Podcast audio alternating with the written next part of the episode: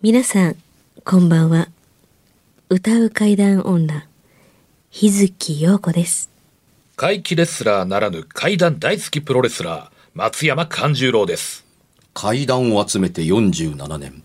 怪異収集家の木原博勝ですこの番組は、オカルト番組でも、心霊番組でもありません。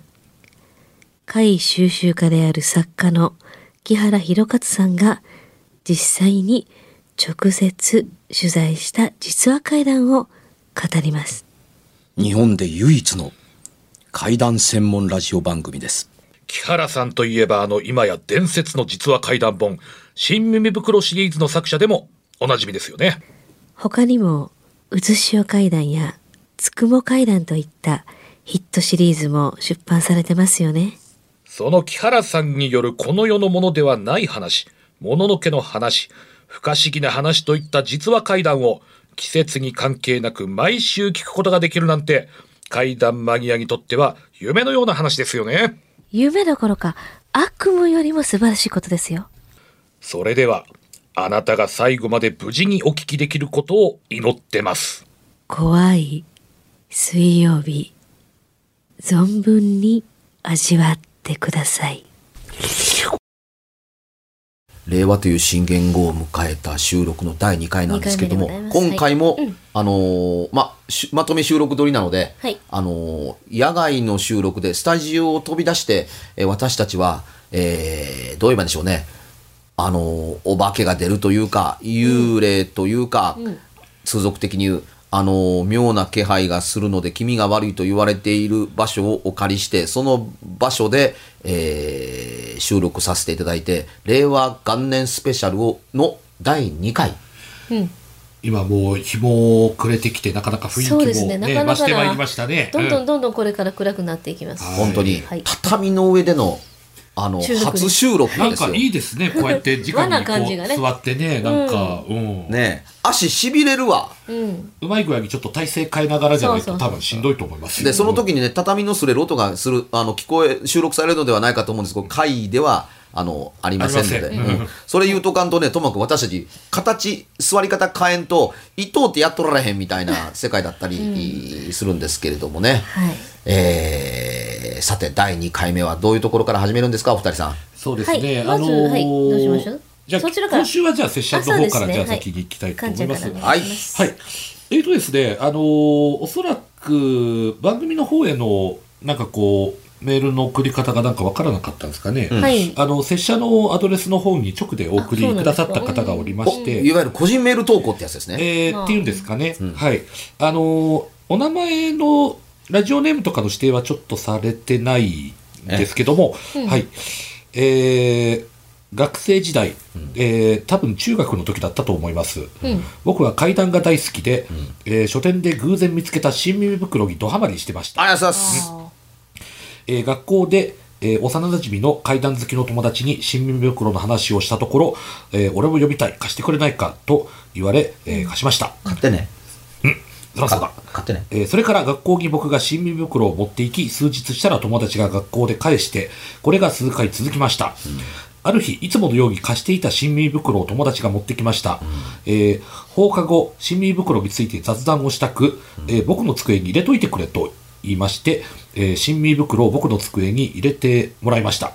これは僕の友達も、僕も友達もしっかりと確認をしています。そこから、あれは怖かったね、この話もすごかった、など、僕の机で2人で雑談していました、えー時間も遅くなり担任に帰るように言われ、友達と2人でさあ帰るかと机の中に入れた新耳袋を取り出そうとすると、何にもありません、うん。えなんで？と2人でカバンをひっくり返し机の中もしっかり探しました、しかしどこをどう探そうと出てきません、結局見つからずなぜ消えてしまったのだろうと不思議な体験でした。はい。ああ、物がなくなるというやつ。ものがあそうですね、はい。ですね。はい。あのー、新耳袋の第4夜に八甲田山という話があるんですよ。はい。この話は本来あの新耳袋第3夜に収録するはずで取材が完了してたんですけどね、うん。あのー亡くなってしまったという点で言うとあの収録したテープのの中から、はい。あの体験者の声だけがない。僕と担当のあの丹治文彦君の、ええ。はい。えで場所は？みたいな会話はいは入ってるのにうん体験者の女性の声入ってないんです。いいあの収録した時にはそもそもの1本目の収録は担当があの取材して聞いてるんですね。そのテープが大阪の中山に送られたんですけども1本目のテープはあのカセットデッキの中であの再生しお音が聞こえんなと思った途端にカシャカシャカシャって音がしてあの中でテープがぐちゃぐちゃになって、あの結局ねあのイジェクトもできず、で無理やりあのドライバーでも壊れても構わんテープの救出やってテープ開けたらあのテープが中でからわっさりと出てきてね切れてましたしかも。あ。で急遽あのー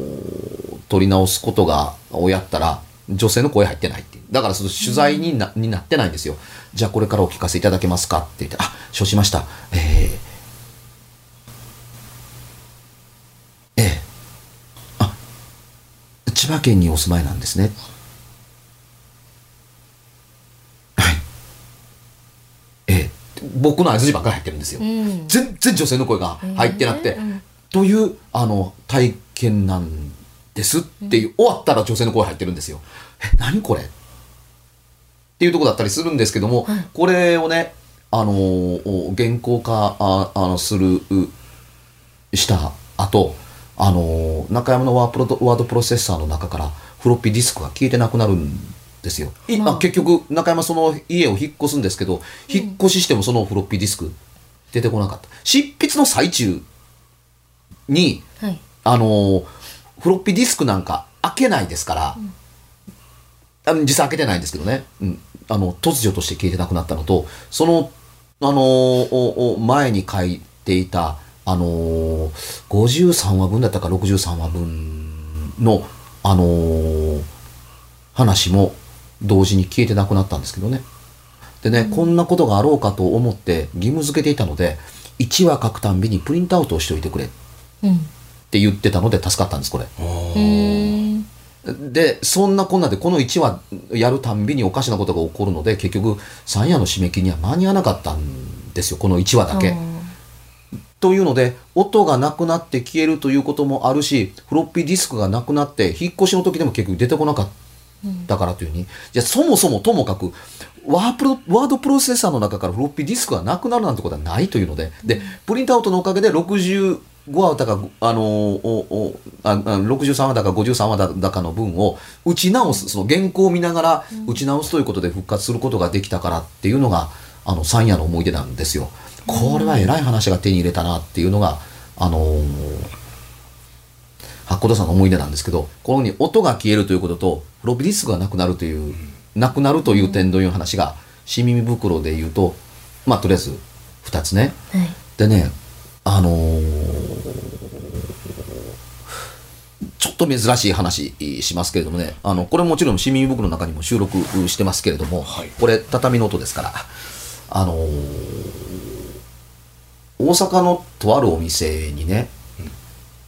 アルバイトがお化けが怖いと言って次々と辞めていくのでなんとかならないですかねっていう、あのー相談というより苦情を受けるんですよ。あんたみあんたらみたいな人やったらなんとかなるんちゃうんみたいな、うん。なんとかしてもらえませんかっていうふうに面白い受けてたと。まあつまりあのゴーストバスターズの仕事みたいなもんだったりします、でもちろんうちがやるわけではありません、あのその手の専門の人か何かを頼んであのお願いすることになるんですけどね、で面白い人であのーこういうの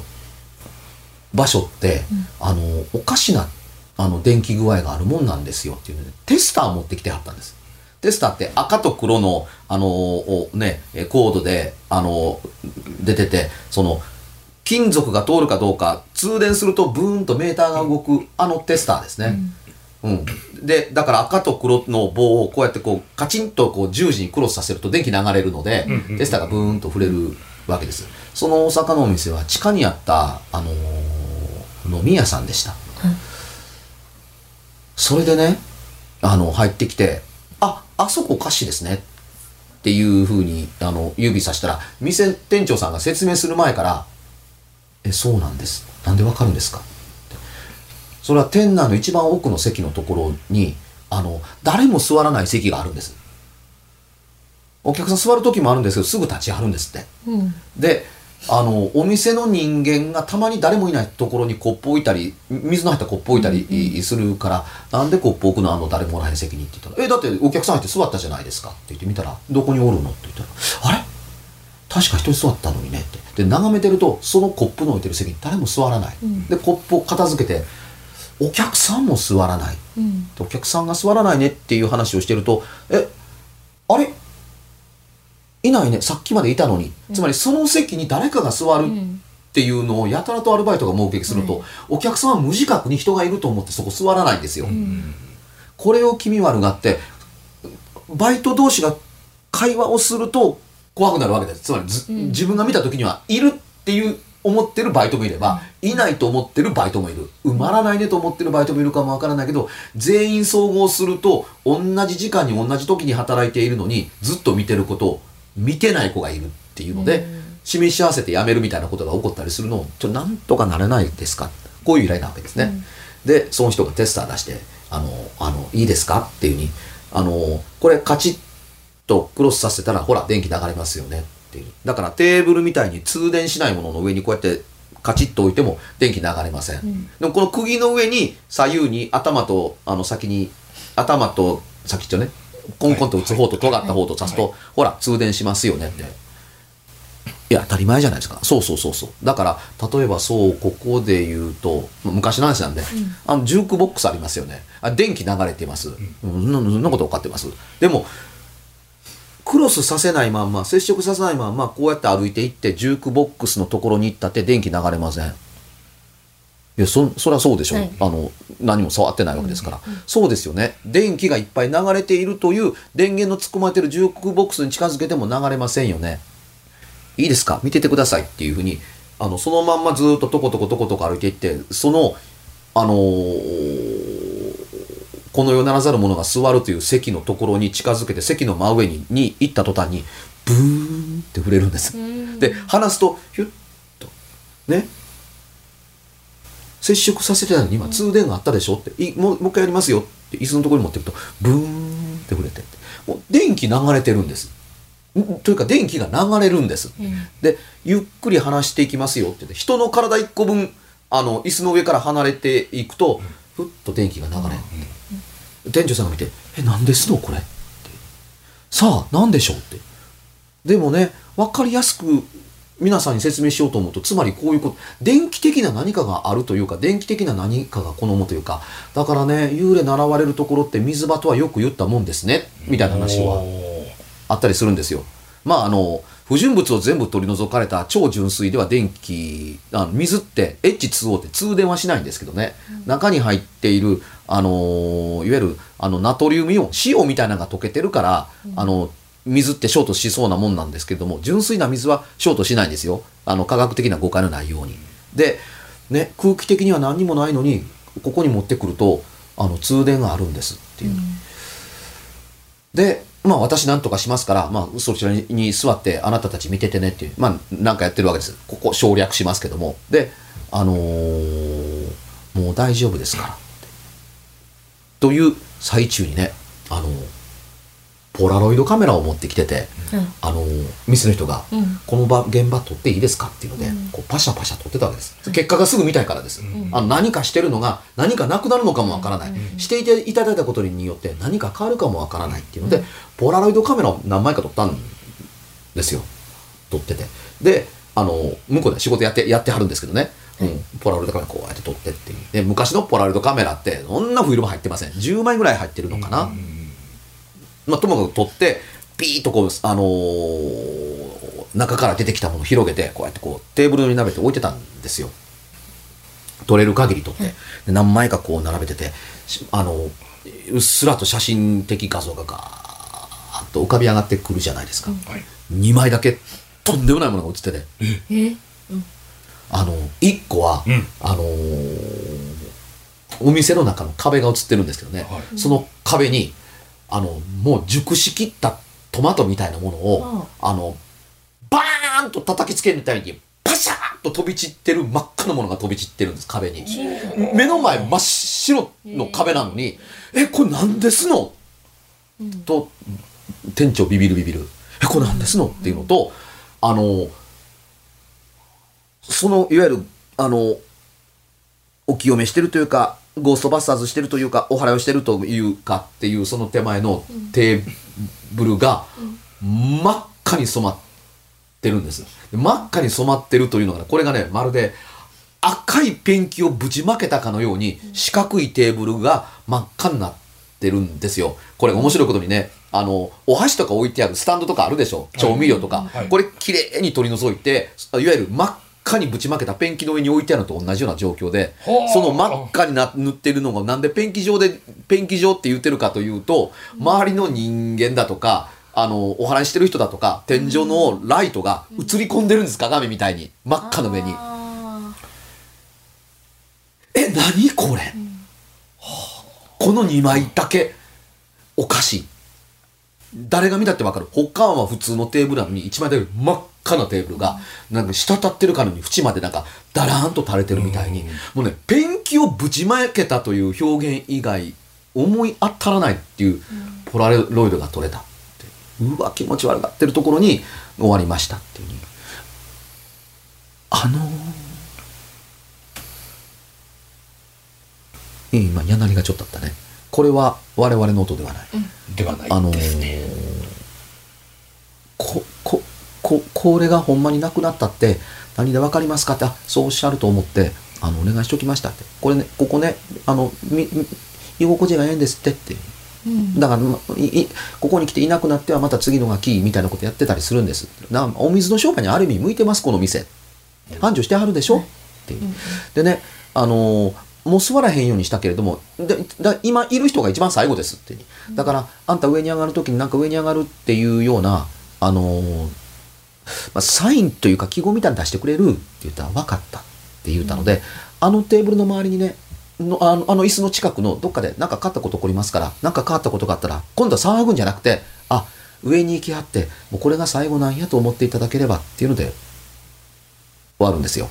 でしばらくしたら店長さんから連絡があって終わったと思います。あ何がありました？壁の一番下のところ床から20センチか30センチ分だけ、あのコンクリとか漆喰みたいなものであの瓦の石みたいなのを埋め込んであるんです。石垣みたいに埋め込んであるんですよ。このあの問題のある椅子のすぐそばにある石の一個が中から押し出されたみたいにゴロンと出てきた。あでえこんなことが起こんの？と思った時にあこれかっていうね。あ上に上がる前になんか上がりましたよっていう証明やってよって言って、これのことかっていうのでその石取ってポコッとこれ抜けんのっていうとこだけども押し込んで元に戻しましたけどもこういうことがあったので無事終わったんだと思います。あのーまあありがとうございました。でこの話と同時に残ったのが2枚のポラロイドカメラです、うん。写真です、うん。これをね当時の市民袋は側をはぐったら写真が出てくるのでカバーをはぐったら、これに使うはずだったんですよ、はい。これがね何日か経ったらね、そのポラロイド画面の中から真っ赤に染まった壁と真っ赤に染まったテーブルのペンキが消えてなくなって普通の壁とテーブルに戻ったんです、えー。だから見せたら、これがねおかしいものが写ったポラロイドなんやって見せたら、何にもないやんかって何にもなくなったポラロイドなんか写真なんやはい。って、それでもこれはねトークライブに使えるからっていうにとっておいたんですよ。ここにきここにと決めてある場所があるんですっていうところですけどね、うん。うんこの2枚の写真だけ消えてなくなりました。だから新耳のお客さんにお目にかけたことがないんです。だ本にはここまで書いてあるけれども、そのポラロ写真が載ってないんです。新耳新耳袋に未収録なんで、その写真なんでかって言ったら写真がなくなったからですで、今も見つかってない。消えてなくなった。うん。あの画面の中から消えてなくなると映ったものが消えてなくなるいやないのものが映ってるのに映ってるものがなくなるということもあればはあのじゃあ元に戻った普通の写真かもわからないけれどもだけどもその写真もなくなった。もの自体も、うん。ね、でなくなくなることがあるんでしょうかという点で言うとね、あのー私たち県民様ににいただいた授けていただいた、はい。あのいわゆるあの腕はつけてます、つけてます。これがね何人かの人間がねあのー何にもしてないんですけどもねっていうふうに、その家で普通に生活やってってテレビなんか見てる時にパチッという音がしたかと思うと弾け飛んだんですっていうのにマイキューがいとまがないんですよ。知っての通り、はい。何度も話したし、はい。あのこの話聞いててあの体験された方たくさんあのいらっしゃるのでああ私の話かと思ってる人多いと思うんですけど。でねあのお返ししますからっていうのであのーやお役目の終わったあのーお腕輪の意思よかったらあのご祈祷時に持ってきますから戻してくださいって。無理とは言いませんという時があったりするんですけど、何人かの人間がパシッとちぎれた時にその場にあの弾けた石を全部まとめてみても、1個とか2個とか見つからないまんまっていうのがあったりするんです、消えてなくなってないっていうふうにどうやっても弾見つからへんっていうふうに、あのーという人がこれまたマイキュにいとまがないっていう。この数の分だけ見つかるはずなんです、そんな野外であの砕あの紐が切れて散ったのなら、まあ、見つかり損ねや踏んでしまって地面に埋もれたものもあるやもしれません。遠くにコロコロコロコロ転がってって見つからなかったというものもあるでしょう。それはそまあ、そういうもんですっていうでよかったりはするんですけども家の中やテーブルのところで今プツッと切れたので紐が中に通ったままストンと落ちて12個カラカラカラっと外れて落ちたはずなものを入れようと思って全部あの入れ入れてみて輪っかにこうやってみたらあれ足らへん。え玉どこに行ったんっていうの見つからない。拾って集めてる時には全部揃ってると思ったら揃ってない。玉が消えてなくなったっていうことの話というのもあったりします。特別な事例の話をしてるように聞こえがちですけれども物が勝手に触りもせずになくなるということというのはあるだろうかっていうと音でも写真でもあ写真の中の画像でもいろんなものでなくなるということありです。ありですうーん、あのー電源がなくなるとかね、勝手になくなった、なくなるということに、枚挙にいとまがないですね。階段系の話って。でねはい。はいあの知り合いが京都の毎年必ず行くあの神社のお守り2つうん。お財布に必ず入れてるんですね。うん。毎年あの1年に1回行くまでに、まあうんなのに私が、とあるところの神社を紹介したわけです、紹介したわけですよ、はい。ね。とあるあのそすごくきついところの神社、うん。たらで一緒に行ったんです。うん。で次の日お札が消えてましたと。その財布から。出したこともないし出すことがまずないその京都の方の札が。はなのに本当に消えたんですってね私あ。はあ。もうでカバンの中とかも全部は探したと。一応ねもしかしたら落ち落ちてるかもしれない。どこ探しても本当忽然と消えた。まあ、そういうことがあるもんやと思ってあの、送っていただいた方納得していただければ、あの、うん。消えることというのは、ね。ごく稀にあるのだと。うん。で理由もどうしてどこに行ったのかもわからないのはだっていうことってあるというふうに思っていただければと思います。あります。はい、はい。では告知を。はい告知いきましょう。じゃあ私からはい私はあのいつものようにひらがなで日月陽子。つに点々の日月陽子で検索してください。はい、松山勘十郎で検索していただくと、ブログやツイッター等の SNS も出てきますので、いろいろ情報を検索してみてください。会いに来てね。はい。えー私5月の24日に平成に誕生して完結した単行本「つくも怪談第10夜最終夜」が文庫化されます。お。平成に幕を閉じて令和で出版される多分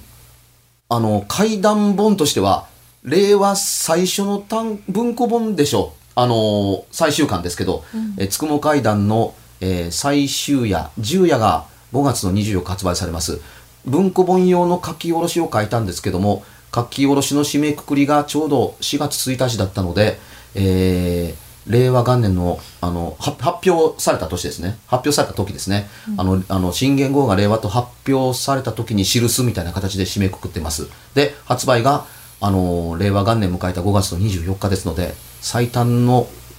怪談本怪談文庫本です。ぜひともお買い求めいただければというところなのと、あともう一個、えー友人の怪談の朗読会、まあ、ホラーですけどね、えー声優の、あのー深田愛さん主催の朗読会が、えー6月の29日の土曜日30日、えー中野新橋プライムシアターで上演されます。第10回日本ホラー小説大賞をを受賞された、えー遠藤徹さんだったかな？の、えー姉飼より、えーキューブガールズというのを上演します。よかったら見に来てください。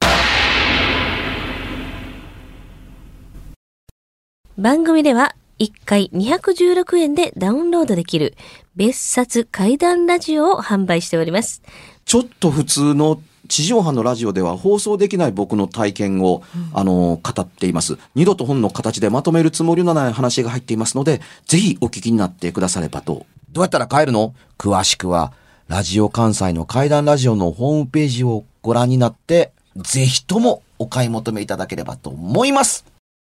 今夜はいかがでしたでしょうか？何もなければいいんですが。え？ちょっと、あなたの城、誰ですか？